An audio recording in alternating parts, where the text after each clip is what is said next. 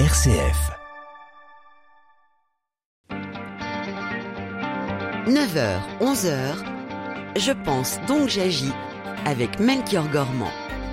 Noël compte ses traditions et c'est une joie chaque année de retrouver le sapin, la crèche, le Père Noël, les décorations, les cadeaux, les lumières, et j'en passe. Et comme s'il était en plus au milieu de tout cela, il y a aussi la naissance de Jésus. Fait-il partie d'une tradition ou d'un folklore ou au contraire est-il cette origine perdue indispensable qu'il faudrait retrouver?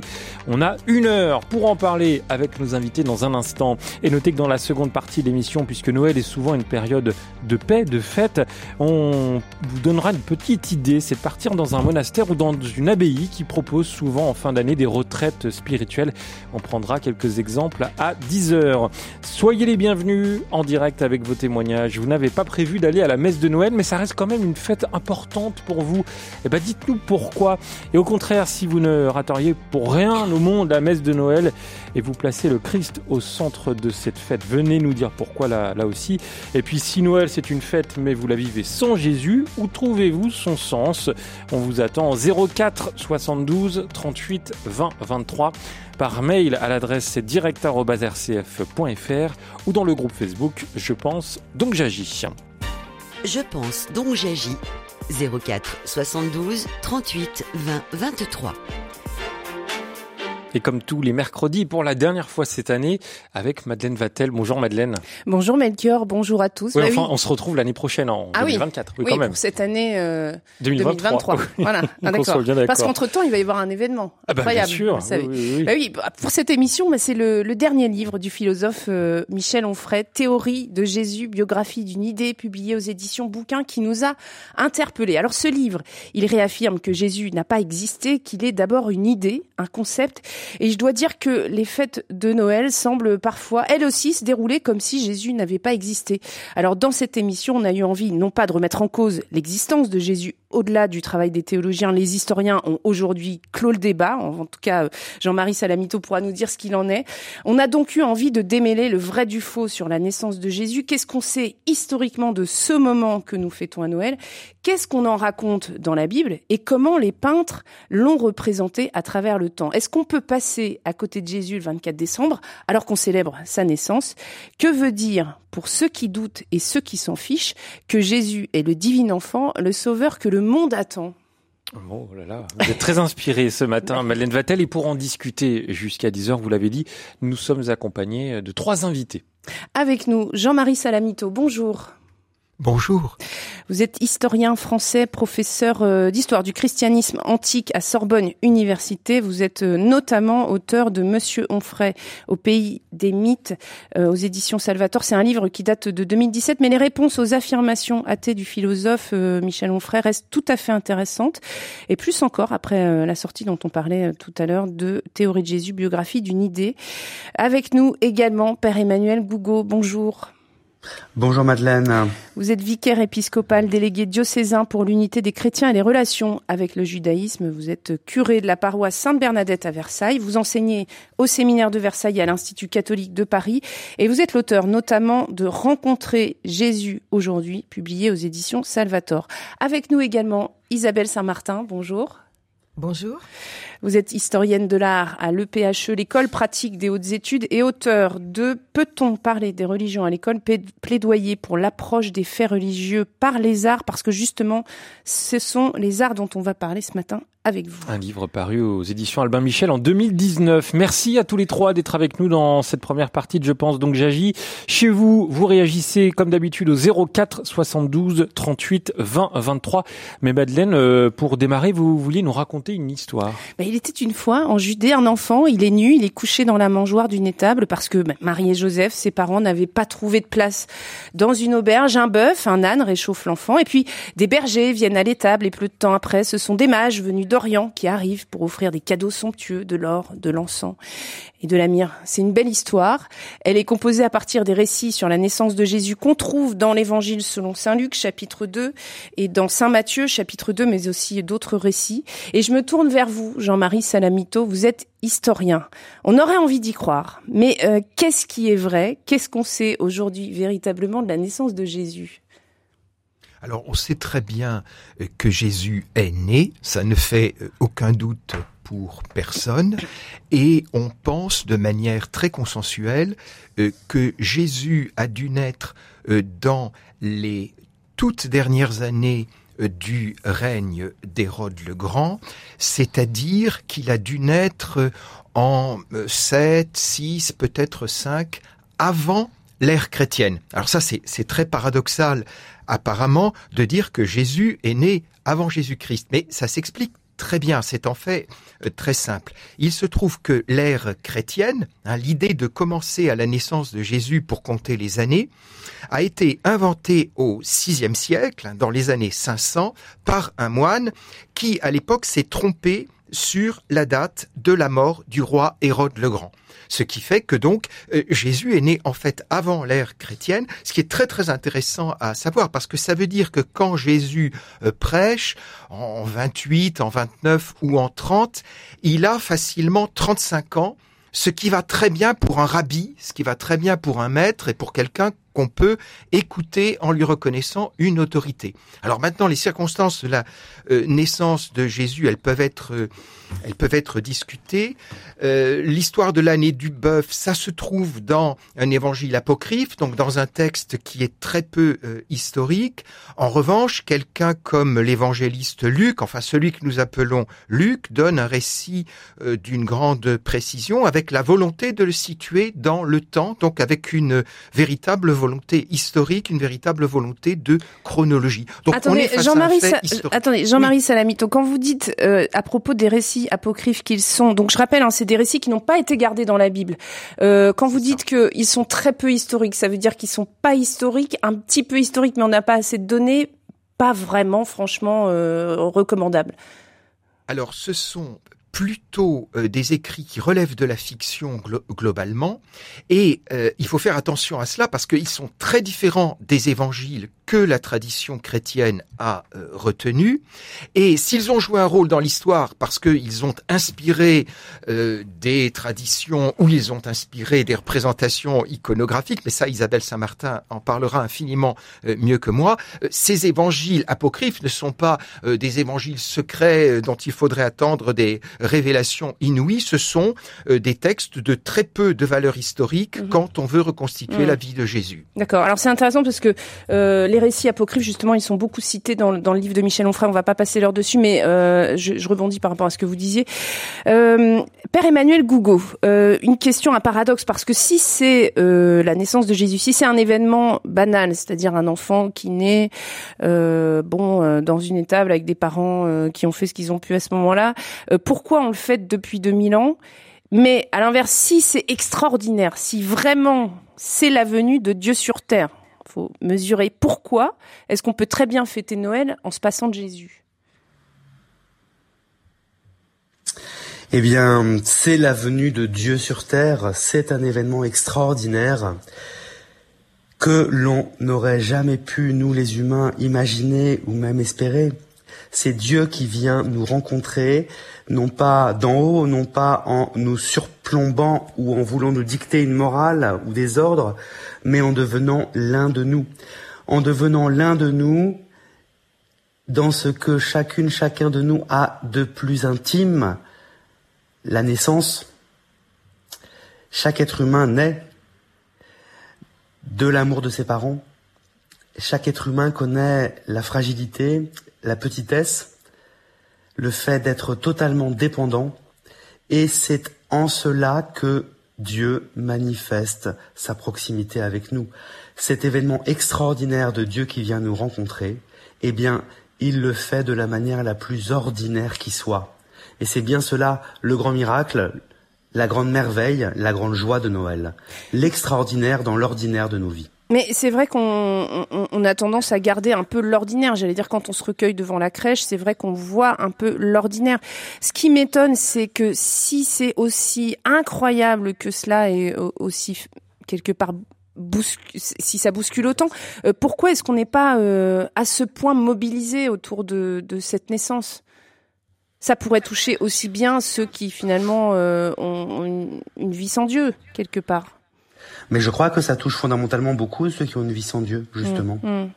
Peut-être que nous les chrétiens, nous avons oublié cette euh, extraordinaire nouveauté de Noël. Peut-être que euh, nous devons sans cesse revenir à cette extraordinaire nouvelle, Dieu se fait homme, sans mérite de notre part, pas parce qu'on l'aurait mérité ou décidé ou voulu, mm. il nous rejoint, et il nous rejoint dans ce qu'il y a de plus ordinaire et de plus fragile et faible pour nous, et c'est ainsi qu'il manifeste sa divinité.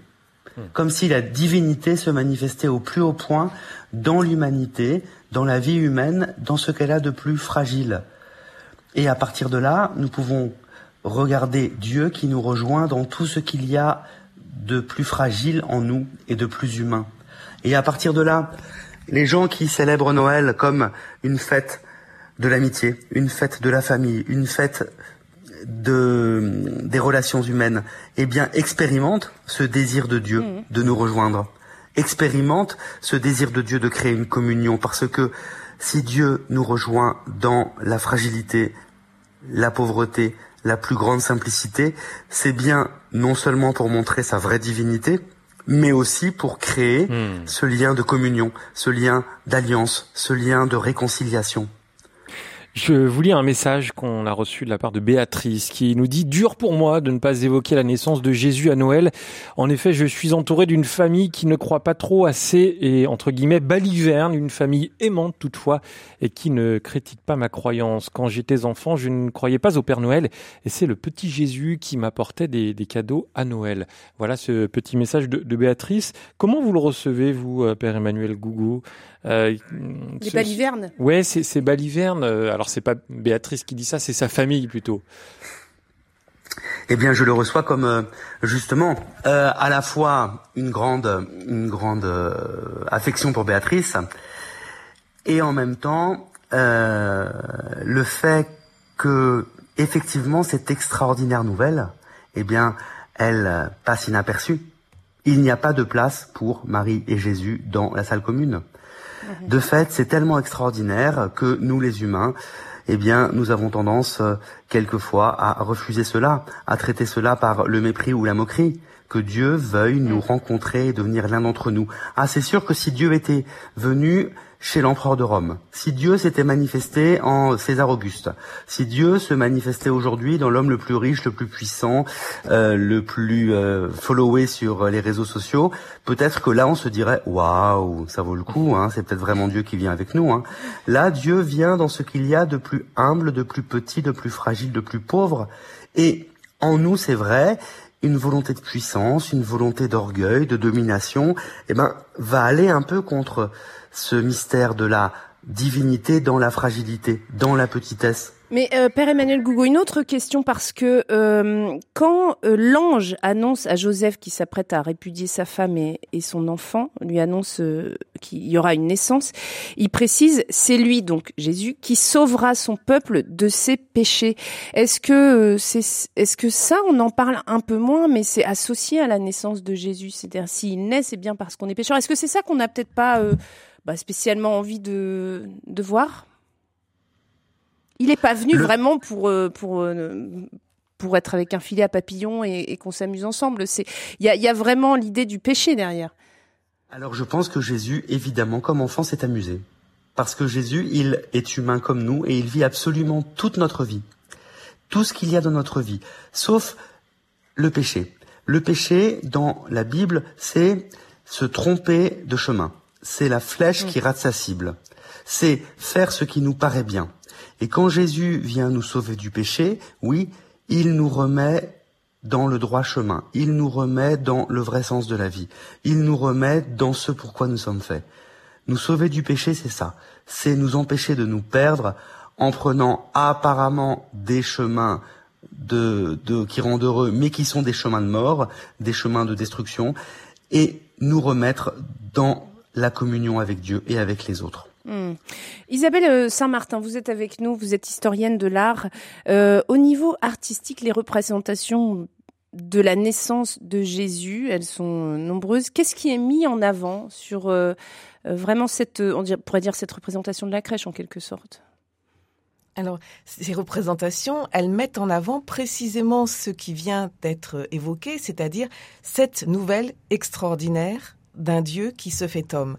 Et c'est ça qu'il faut essayer de, de, comprendre quand on les regarde. Ça ne veut pas nécessairement dire que tout le monde, tous ceux qui les regardent euh, vont y croire. Ça, ça relève de l'intime, du choix de la foi. Mm. Mais essayer de les comprendre, c'est voir comment s'organise un message d'une manière plastique, visuelle, qu'est-ce qui est mis en avant? Et ce qu'on voit, c'est que très tôt apparaissent ces représentations de la nativité. Je dis très tôt, c'est-à-dire dans les dans ce qu'on appelle l'art paléo-chrétien, les premières représentations, et notamment par exemple sur des sarcophages. Et ça, c'est intéressant parce que euh, on ne va pas s'amuser à mettre n'importe quel décor sur un sarcophage. On choisit des sujets qui sont très fortement significatifs de la foi de ces premiers chrétiens qui se font enterrer dans un décor pareil. Hmm. Et assez souvent, parce que pas la, scène la plus représentée, mais il peut y avoir une représentation de la nativité, c'est-à-dire l'enfant emmailloté, euh, couché dans un petit, petite, alors c'est paraît plutôt bien souvent un petit sarcophage qu'une mangeoire. Et puis euh, trois personnages ou quatre, le, nombre n'est pas tout à fait fixé alors, des mages qui arrivent et Marie assise, souvent méditant, parfois la main à la mâchoire dans un geste pensif.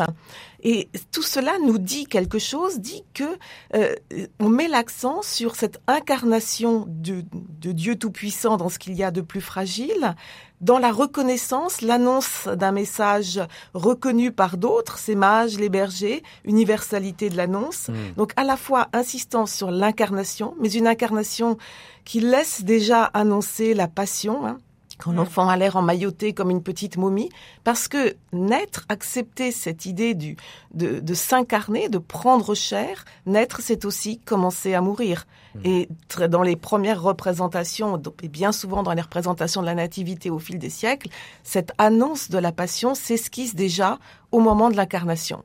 Et puis la, la, deuxième chose importante qui est mise en avant, c'est ce message adressé. Et là, euh, selon les types de représentation, il y aura les bergers ou les mages, ou très vite d'ailleurs les bergers et les mages. Il y a d'autres modes de, le de, représenter la scène. Par exemple, dans l'iconographie de, de, euh, l'icône de, du monde plutôt euh, moyen-oriental, enfin de, du monde byzantin euh, puis orthodoxe, on va voir Marie, par exemple, allongée, non plus assise comme sur ces sarcophages anciens, mais allongée comme toute femme qui vient d'avoir un enfant, allongée avec un enfant qui va être ensuite en, bas de l'image, par exemple en bas de l'icône, lavé comme un vrai enfant. Donc on insiste sur ce, ce dénuement, cette, cette kénose en fait, c'est-à-dire abaissement, évidement de Dieu qui s'incarne vraiment, qui s'incarne dans cette fragilité de l'humanité. Et Marie détourne le visage, elle a un regard triste et pensif, elle médite ces choses dans son cœur, nous dit par exemple l'évangile de Luc, parce que elle a aussi déjà en, en hmm. cette annonce de la passion.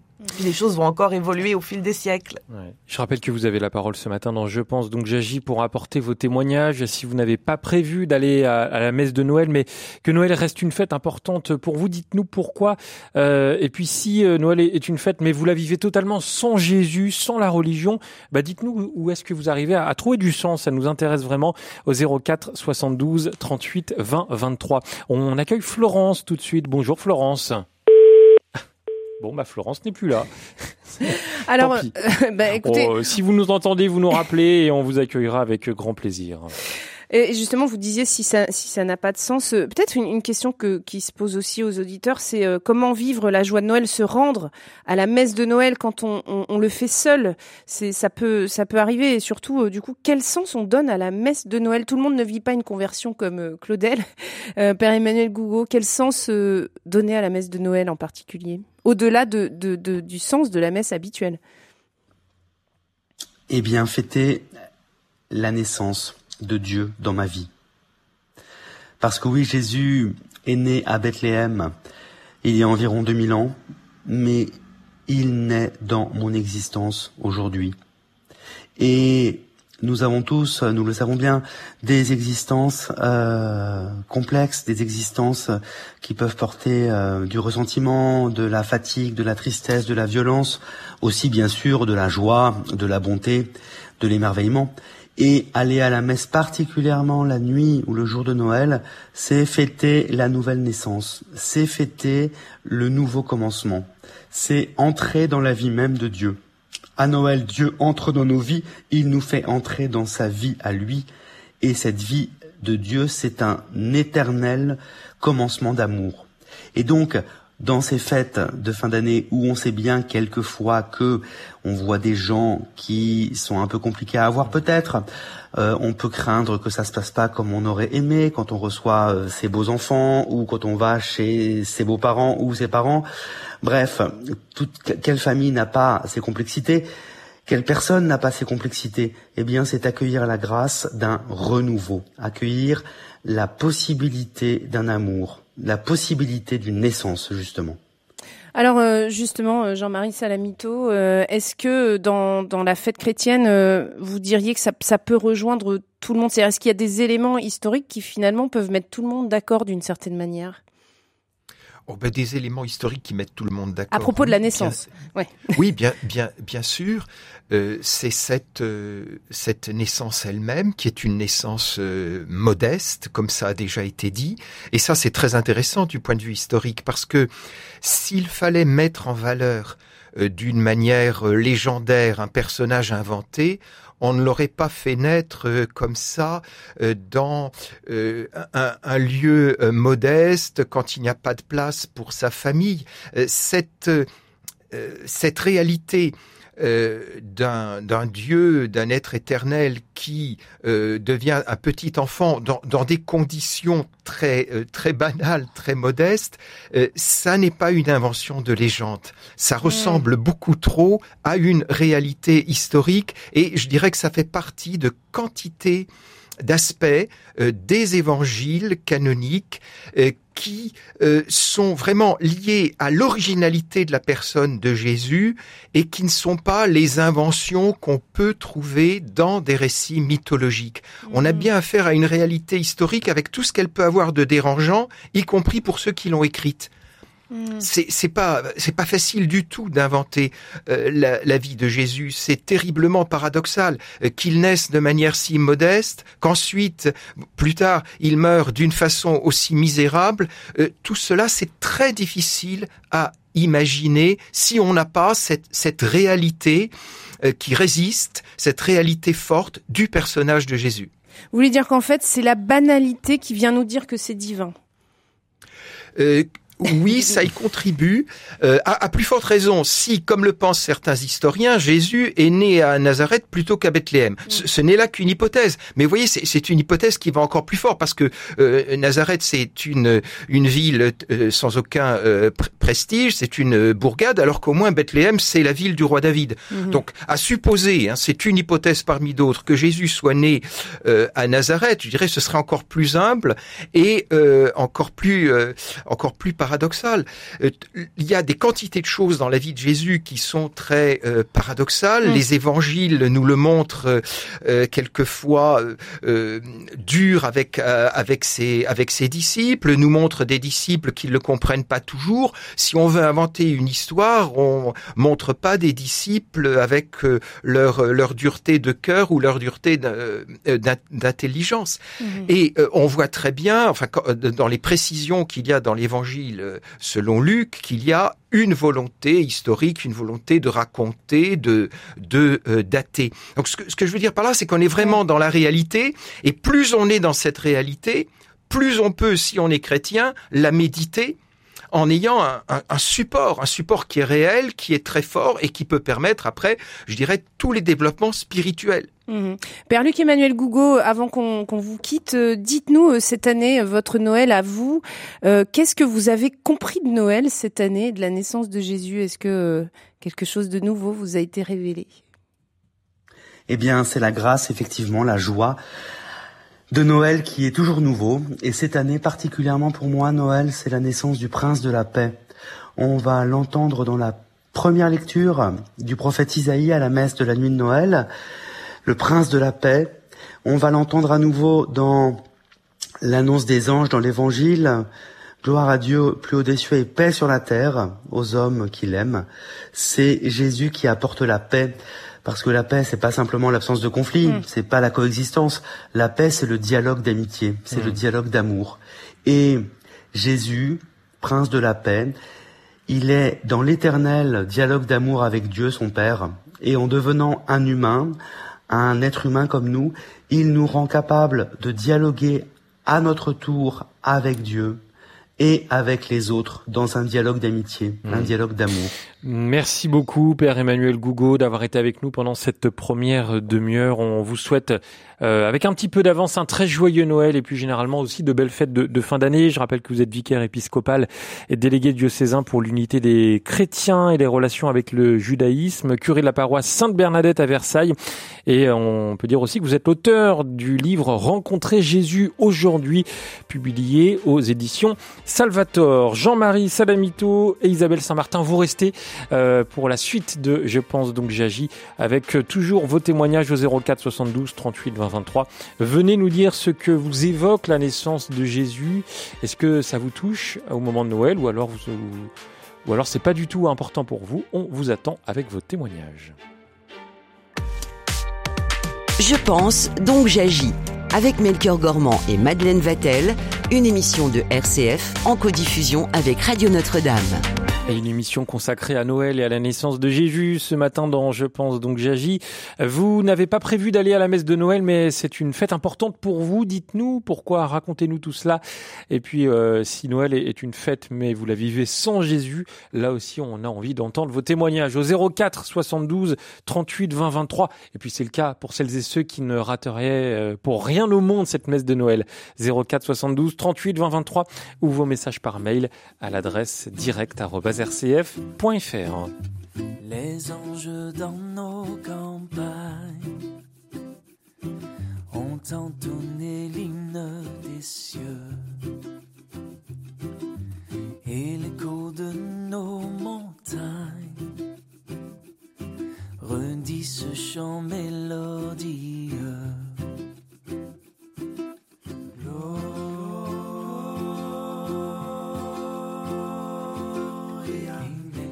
Exercisteo, exercisteo, gloria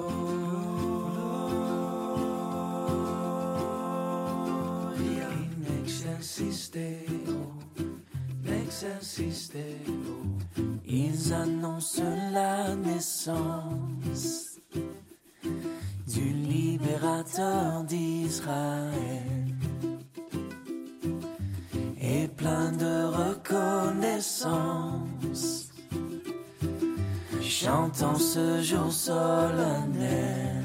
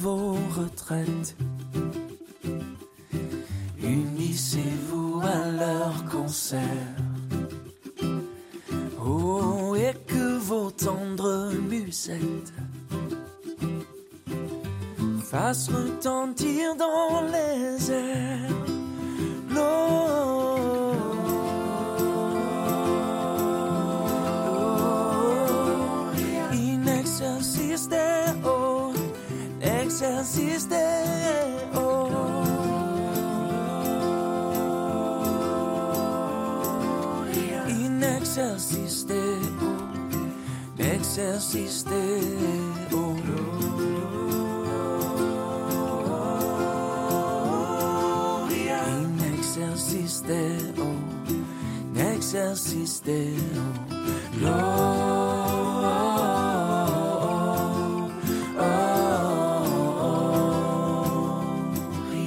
Alors, je vous ai vu chanter Madeleine. Hein. Eh Oui. Ça y est, vous vous mettez beau, dedans. euh, ça change un petit peu, mais c'est beau. Exactement, une très belle version d'ailleurs des Anges dans nos campagnes de Sébastien Demeret et Jimmy Lahaye. Je pense donc j'agis avec Melchior Gormand et Madeleine Vatel une émission de RCF en codiffusion avec Radio Notre-Dame.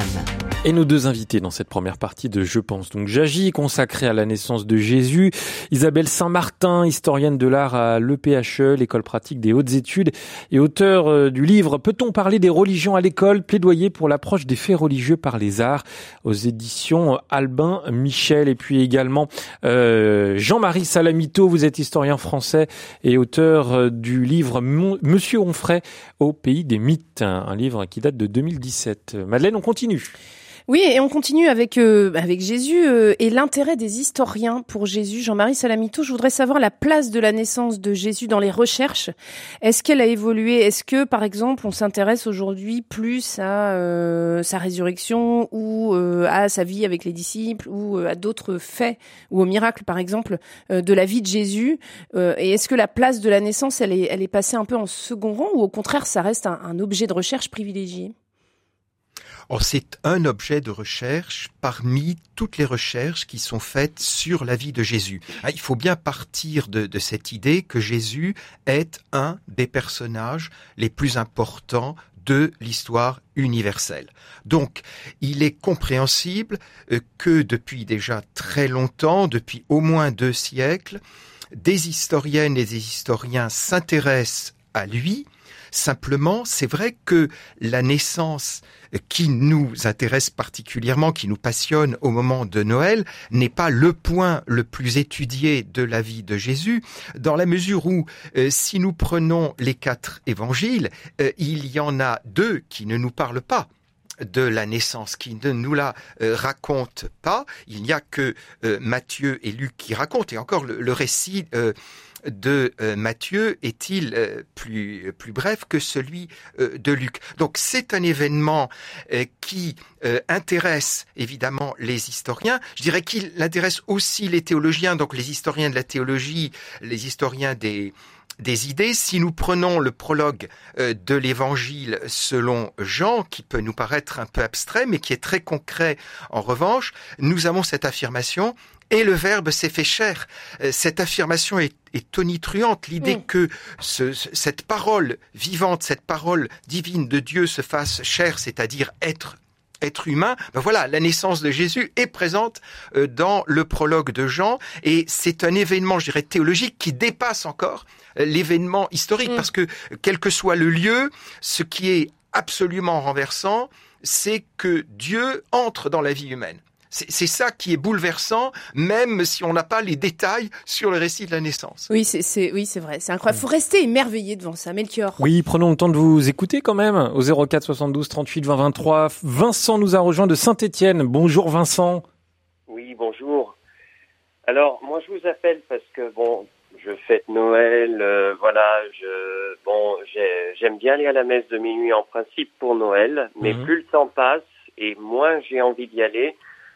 Euh, je crois que je vais finir même par plus y aller du tout. Alors pourquoi Alors je ne supporte plus euh, l'étalage de leçons de morale que l'on y entend la euh, pendant, la messe. On part du principe que les gens qui fêtent Noël sont forcément des gens heureux et à la limite égoïstes, alors que les problèmes qu'on peut rencontrer souvent se font plus criants au moment de Noël. Mmh. Et je veux dire, c'est ça, je ne supporte plus. Eh ben écoutez, merci beaucoup Vincent d'avoir apporté ce, petit témoignage. Euh, je me tourne vers vous Isabelle Saint-Martin pour parler peut-être de la représentation de la, messe de minuit, la messe de Noël hein, dans, la peinture, dans, les arts. Euh, Est-ce qu'on voit des, gens heureux, euh, comme nous le dit Vincent? Mais les, dans les arts, on représente peu la messe de minuit en ah elle-même, on représente surtout la nativité, c'est ça l'événement essentiel.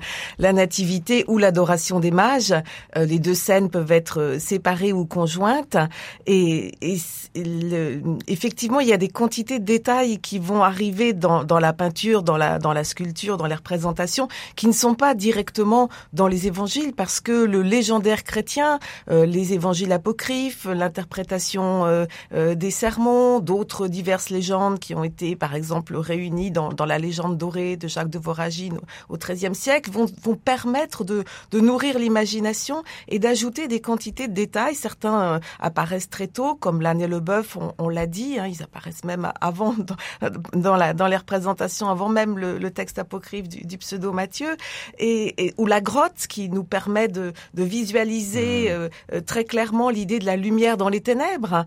Eh bien, euh, tous ces éléments euh, se retrouvent représentés. Alors, les évolutions des représentations varient évidemment euh, selon les styles artistiques, mais ils permettent de rendre sensible de façon imagée, c'est le cas de le dire, toute une interprétation de ce témoignage de ce Dieu fait homme. Vous voyez, il contribue par le sensible à faire saisir un mystère euh, qui échappe à l'intelligence humaine. Et on va, on va retrouver le même souci dans la crèche qui apparaît euh, progressivement hein, au fil des siècles. Euh, en, cette année, euh, on, on, dit que on fête les 800 mmh. ans de la crèche de, de Greccio. Bon, alors cette date de 1223 de, de François d'Assise euh, faisant la crèche à Greccio, elle est à la fois euh, euh réelle. Évidemment, il s'est passé quelque chose à Greccio en 1223 et aussi symbolique en partie parce que avant cela, il existait déjà des, des jeux liturgiques de la nativité, mais il se passe quelque chose de particulier lorsque François d'Assise demande l'autorisation au pape de faire une messe de minuit, enfin une messe à l'extérieur euh, avec euh, le bœuf, l'âne, mmh. du foin, une mangeoire mais pas d'enfant Jésus et pas de personnages mmh. représentant Marie et Joseph. Hein. Euh, c'est une vision mystique d'un témoin qui va euh, imaginer voir euh, un enfant très beau euh, dans les bras de François d'Assise à ce moment-là. Donc c'est vous dire la, mmh. la, ferveur qui a saisi euh, l'assistance pour avoir cette vision mystique. Et puis après cette crèche vivante, en quelque sorte, cette origine de la crèche vivante, il faut attendre encore un, un, bon moment avant de voir arriver plutôt au 17e, 18e, les, les, les personnages, et, et, puis même fin 18e, début 19e, les sentons. C'est un long processus hein, euh, et qui est favorisé au XVIIe siècle par une intense dévotion à l'enfant Jésus. À mm. cette, ça paraît presque une dévotion neuve à l'époque, une dévotion à l'esprit d'enfance, à ce tout petit nourrisson. Et euh, les ordres religieux qui promeuvent cet esprit d'enfance, notamment les oratoriens, les jésuites, vont faire référence à François d'Assise, mmh. à ce précédent de la crèche à Greccio, à cette euh, sensibilité qu'a eu François d'Assise, encore une fois, de s'appuyer sur le sensible pour faire saisir le, le, monde spirituel, de faire accéder à une vision mystique. Ouais, on pourrait parler des heures de la, la, crèche. On a fait une émission, je pense, donc j'agis d'ailleurs il y a quelques semaines. Hein, je me fais un petit peu de pub, mais c'était euh, voilà, vous pouvez la, la réentendre. Bonjour Marie-Pierre. Oui, je suis là. Bonjour. Bonjour. Vous êtes à l'antenne, on vous écoute. Oui, alors je m'appelle Marie-Pierre, euh, j'ai euh, trois enfants, oui. dont euh, une enfant qui est mariée avec euh, euh, mon gendre, qui est de double nationalité sénégalaise et, et française. Oui. Et depuis plusieurs années, parce que ça fait dix ans qu'ils sont mariés, on fête Noël, mais pas religieusement. Et puis, euh, il y a trois ans, un petit bébé est arrivé le 25 décembre. Mmh. Et euh, ça a remis un peu euh, au cœur euh, de notre fête de Noël euh, la naissance de Jésus.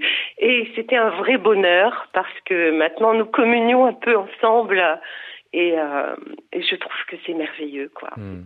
Euh, parce que, alors, vous, vous avez parlé de, de votre gendre qui est sénégalais, vous n'avez pas précisé qu'il est musulman, hein, d'après ce que, oui, voilà. Non, mais ça a son absolument. importance dans, dans, dans, votre témoignage. Justement, comment ça se passe la fête de Noël en, en famille? Vous, vous l'avez dit, l'aspect religieux avant la naissance de votre petit-fils n'était pas vraiment là, mais depuis la naissance le 25 décembre, ça, ça a changé un peu? Ça a changé complètement parce que euh, euh, en fait la, la catharsis est là et et, euh, et je pense que il y a il y a quelque chose de profond qui se dégage de cette fête maintenant avec euh, avec euh, ce, ce, cet enfant qui est arrivé le 25 décembre et, et, et, et qui nous prouve à tous que ben voilà Jésus est, est de toute façon parmi nous mmh. à ce moment-là. Et, et, je voudrais terminer juste euh, avec euh, ce, cette phrase de, de Pierre Rabit, le seul projet durable consiste à développer la compassion et l'amour entre les hommes. Hmm. Merci beaucoup Marie-Pierre pour votre témoignage dans, Je pense donc j'agis au 04 72 38 20 23. c'est aussi une des particularités pour les chrétiens, c'est d'avoir un Dieu qui est venu s'incarner. Jean-Marie Salamito, c'est en ce sens que c'est très différent des musulmans. Oui, c'est très différent, mais ça n'empêche pas les musulmans de s'intéresser au personnage de Jésus, de s'intéresser à la, à la Vierge Marie. À Abu Dhabi, aux Émirats arabes unis, il y a une mosquée euh, récente euh, qui est euh, la mosquée de Marie, mère de Jésus. Vous voyez, mhm. donc il y a, il y a une présence. Et il faut tenir compte de de ces points communs entre la tradition chrétienne et la tradition euh, musulmane, parce que quelquefois, on s'imagine que moins la France sera chrétienne et plus elle accueillera facilement des gens d'autres religions, dont de l'islam. Or, c'est, c'est tout le contraire. Pour des gens qui sont religieux, il est beaucoup plus rassurant de rencontrer des personnes qui elles-mêmes ont une religion. Ça peut être une religion différente, mais il y a une espèce d'affinité entre croyants qui euh, qui jouent. Tous mes collègues l'ont expérimenté dans l'enseignement euh, en pays euh, en pays musulmans.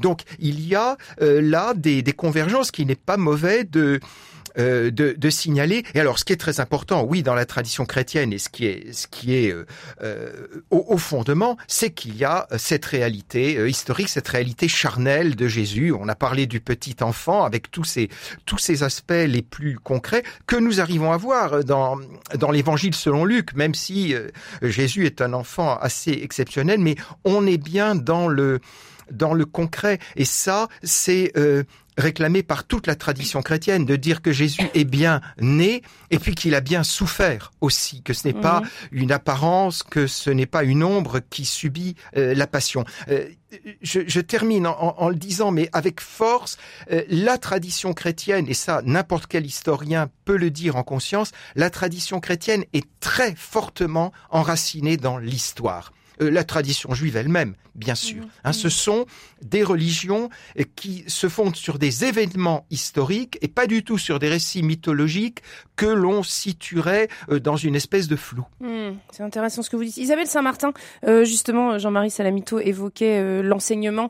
Vous, c'est une question à laquelle vous avez été confronté, en tout cas sur laquelle vous travaillez, c'est celle de, de l'enseignement des faits religieux à l'école. L'enseignement de la naissance de Jésus, est-ce qu'on peut enseigner la naissance de Jésus à l'école, j'allais dire presque de manière laïque, enfin je ne sais pas comment tourner la phrase, qu'est-ce que vous diriez? Est-ce que comment on peut en parler? Ben, on en parle de manière laïque à l'école publique, absolument. Mais euh, c'est nécessaire d'en parler parce que, euh, comme l'a rappelé Jean-Marie Salamitou, c'est un personnage historique euh, qui est à l'origine de une religion mondiale qui a quand même quelque importance à travers les siècles et encore dans le présent. Donc évidemment, les élèves sont amenés à le croiser à travers le cours d'histoire, à travers la littérature, et on en parle à partir des, des textes, à partir des œuvres, à partir des témoignages.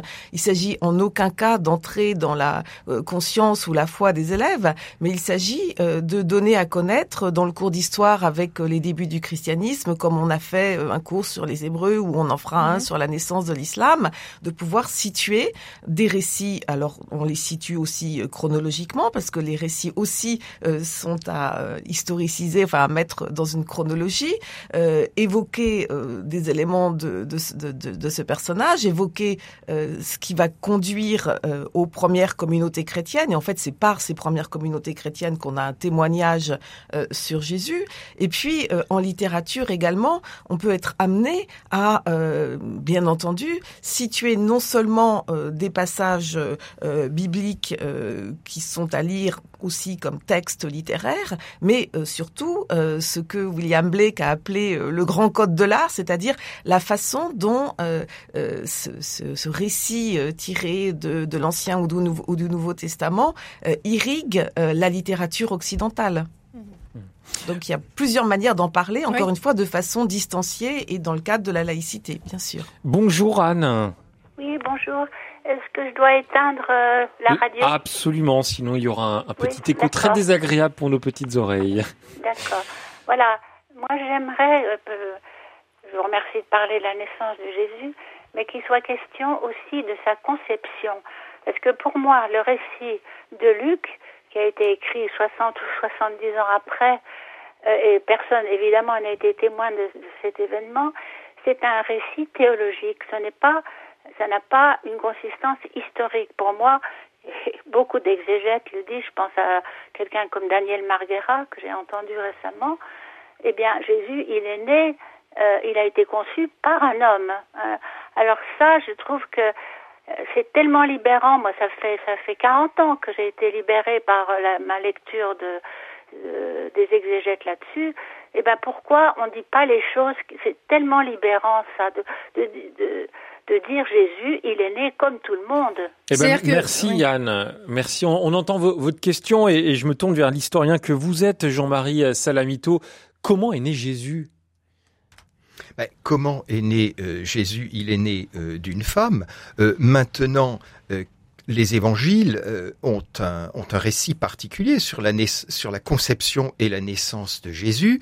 Et l'évangile selon Luc renvoie bien euh, à, la, à la personne de Marie. Hein. C'est pas c'est pas un texte écrit euh, comme cela pour pour inventer une histoire. Euh, Luc revendique d'avoir des traditions et de parler d'après des témoins. Hein. C'est dit dès le début de l'Évangile selon Luc et c'est dit plusieurs fois à propos de Marie. Alors bien sûr, on peut toujours essayer de se débarrasser de certains récits en disant ils ont été inventés, mais au fond, on n'a pas plus de raison de le dire que de raison de croire les récits. Moi, je crois que c'est c'est des choix. Enfin, j'aime beaucoup Daniel Marguera, mais là, au fond, ça n'engage que Daniel Marguera. Et voilà, euh, c'est ça qu'il faut préciser. Je pense non, mais c'est important de le dire. Donc Daniel Marguera, c'est c'est un, un, un exégète tout à fait compétent. Voilà, mais, euh, mais je, c'était, ce sont euh, des propositions qu'il donne dans son dans son livre et dans, ses, et dans ses prises de parole. Ce sont des propositions, des suppositions que peut-être Marie effectivement aurait eu cet enfant avec un centurion, etc. Ça n'est pas la voix officielle. Enfin, c'est intéressant à entendre, mais non, mais ça, je veux dire, ça, ça n'est pas plus historique que les récits des évangiles. Ce qu'il ce faut voir, c'est qu'en fait, c'est une question d'option. C'est-à-dire que on peut, dans sa pratique historique, dire bon ben Dieu n'existe pas, donc ça c'est pas possible. Mais ça, c'est pas une position historique, c'est une position philosophique. Et l'historien n'est ni euh, philosophe ni théologien. C'est ça que je que je veux hmm. dire. Donc, dès qu'il y a du miraculeux Vouloir le réduire à de la légende, c'est pas une position scientifique, c'est une position philosophique, c'est un choix. Et ce choix est subjectif, comme tous les choix subjectifs euh, euh, qu'on peut faire. Il faut pas faire passer pour de la science, quand, quand on est soi-même un scientifique, euh, n'importe n'importe quelle idée qu'on peut avoir. On peut, se, on peut toujours se tromper, on peut faire certains choix, et je crois qu'il faut les présenter comme tels. Mmh, tout à fait, ouais. Merci pour cette précision. Eh ben, merci Anne, en tout cas, d'avoir aussi apporté ce, ce témoignage. Bonjour Thérèse. Oui, bonjour. Écoutez, je voulais intervenir euh, parce que je veux dire que j'irai à la messe de Noël, parce que je crois à l'évangile, mais je suis très en colère, très très en colère après notre monde, très en colère après notre monde qui oublie les pauvres. Voilà, on a tout aujourd'hui, on en a l'exemple total. Je suis bénévole d'une association d'aide au logement. Je reçois des gens qui ont le statut de réfugiés, donc ils ont le droit de vivre en France, mais qui n'ont pas du tout les moyens de se payer un logement. Je suis en région parisienne. Donc, euh, euh, je, je, suis en colère après notre monde qui, qui oublie les pauvres, voilà. Mmh. Jésus nous a montré, et d'ailleurs par sa naissance, pauvre parmi les pauvres, il nous a montré à travers les pauvres euh, la, la, voie du salut. Donc, euh, je pense qu'il il est, il est urgent que les chrétiens aussi euh, réagissent par rapport à cela. C'est, c'est, c'est, on ne se rend pas compte que euh, quand on est réfugié, qu'on travaille à un hmm. petit boulot, qu'on gagne 700 euros. Euh, mais, mais on entend. On n'a pas les moyens de se loger. on, on entend le. Nous, notre association, grâce à l'APL, hmm. peut permettre à des personnes de se loger en attendant de s'insérer complètement dans la société française. On entend Anne euh, Thérèse, pardon. Ah bah oui, on entend que vous êtes furieuse, mais, mais merci euh, d'avoir été assez calme quand même pour euh, nous raconter tout cela. Mais, mais c'est important de, de, parler aussi du, du message de, de, Noël, de la naissance de, de Jésus. Isabelle Saint-Martin, toujours d'un point de vue artistique, hein, est-ce que les, les, peintres insistent sur la pauvreté quand, quand il s'agit d'évoquer la naissance de Jésus? Et ils, ils, insistent sur le dénuement, et, mais parfois c'est accompagné d'un cortège absolument splendide des mages euh, qui apportent des cadeaux les plus magnifiques, alors que ces cadeaux ont surtout une valeur symbolique, hein, l'or, l'encens et la myrrhe, donc l'or pour euh, la royauté, l'encens, prière faite aux dieux, et, et la myrrhe de l'embaumement qui rappelle l'humanité de ce petit enfant.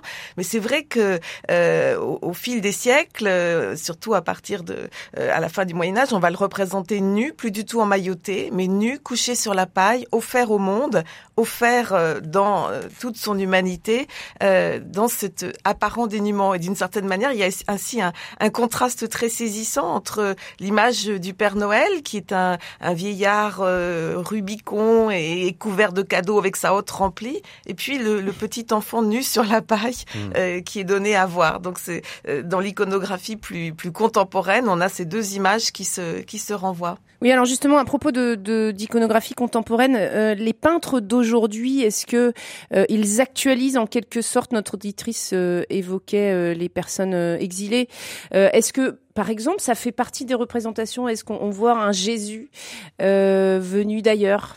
En quelque sorte. Alors oui, absolument. Il y a une acculturation, comme on dit. Il y a des, il y a des représentations de Jésus euh, sous toutes les, les caractères euh, euh des Jésus euh, noirs, des Jésus asiatiques, des Jésus. Voilà, ça, ça a été, ça a été fait. C'est-à-dire que dans les différents pays où le christianisme s'est euh, développé, il y a des appropriations aussi iconographiques. Ça a donné lieu à de vastes débats et ça en donne, en, ça en donne encore. Mais c'est intéressant de savoir que ça se fait et que c'est revendiqué aussi dans une lecture spirituelle, même si le Jésus historique, puis pour reprendre euh, évidemment Jean-Marie Salamito le dira mieux que moi, a quand même existé à un lieu dans une, euh, un contexte et une apparence déterminée dont les évangiles ne nous disent à peu près pas grand-chose. Hein. Mmh. Euh, et en revanche, pour répondre au souci de votre auditrice, euh, je, je me, me, souviens que euh, certaines crèches insistent parfois, il y a différentes, il y a une imagination d'une fertilité infinie dans la représentation de la crèche, mais on en voit souvent qui veulent mettre en avant les réfugiés, euh, l'accueil des pauvres, parmi euh, tous ces bergers, parmi cette population, on pense à la crèche provençale qui fait venir tout le petit village autour. Eh bien, il y a des crèches actualisées euh, contemporaines qui ont choisi parfois de faire venir euh, des représentations des SDF, des pauvres, euh, comme écho aux soucis que manifestait justement votre auditrice mmh. il y a un instant. Jean-Marie Salamito, quelle différence vous feriez entre, Jésus et le Père Noël. Je veux dire, dans le sens, comment ça évolue dans l'histoire, la représentation de, Jésus et l'importance qu'il prend dans la société, euh, parce que, euh, voilà, on peut dire qu'après tout, est-ce que c'est le temps qui fait la certitude? Oh, le, le, temps peut faire des tas, des tas de choses. Je crois que ce qui est important, c'est que euh, on est sur euh, deux, deux, réalités complètement disproportionnées. Le Père Noël est une invention récente et personne n'est dupe, même si le Père Noël rend, rend bien service pour participer à la fête. Et il n'est pas question de gâcher la fête. Simplement, il y a la naissance de Jésus sans cesse rappelée, et puis il y a le fait que qu'on le veuille ou non, Jésus a changé le monde. Euh, notre auditrice parlait euh, de cet effort pour des gens euh, qui sont face à la pauvreté. Eh bien, l'image des pauvres, l'attitude vis-à-vis des faibles, l'attitude vis-à-vis des personnes qui souffrent, tout cela a changé avec le message de Jésus. Donc, Noël, c'est le rappel d'un événement historique qui a, d'une façon tout à fait réel, malgré des limites, changer le monde et qui continue de changer le monde d'une certaine façon avec l'effort justement que fait une personne comme cette auditrice qui a euh, témoigné. Tout, tout ce déploiement de générosité à travers les siècles et au jour le jour, ça a un rapport avec euh, le Jésus de Noël et avec tout l'enseignement de Jésus attentif aux pauvres. Bah merci beaucoup Jean-Marie Salamito. Euh, le père Emmanuel Gougo parlait tout à l'heure d'une vie nouvelle. Il faut reconnaître que Nicodème n'a pas bien compris quand Jésus lui a dit ça d'une vie nouvelle de renaître. C'était pas facile. C'était pas facile, mais euh, en tout cas c'est ce à quoi on est invité et, et peut-être que on pourra le comprendre lors de la messe de Noël. Merci beaucoup à tous les deux. Merci Jean-Marie Salamito. Vous êtes euh, professeur d'histoire du christianisme antique à Sorbonne Université et auteur de Monsieur Onfray au pays des mythes. C'est vraiment intéressant à relire et je pense que l'histoire a sa place euh, vraiment dans ces questions questionnements. Merci beaucoup Isabelle Saint-Martin. Vous êtes historienne de l'art à l'école pratique des hautes études et auteur de Peut-on parler des religions à l'école? Plaidoyer pour l'approche des faits religieux par les arts chez Albin Michel. Et puis nous avions le père Emmanuel Gougo Oui, qu'on a remercié tout à l'heure. Voilà, merci, beaucoup, à tous les deux. Merci Madeleine Vatel. Merci. Bravo pour cette belle année quand même. Ah, c'était une belle année, une belle on- émission. On se retrouve l'année prochaine avec grand plaisir le mercredi 3 janvier, si mon calendrier est bon dans ma tête.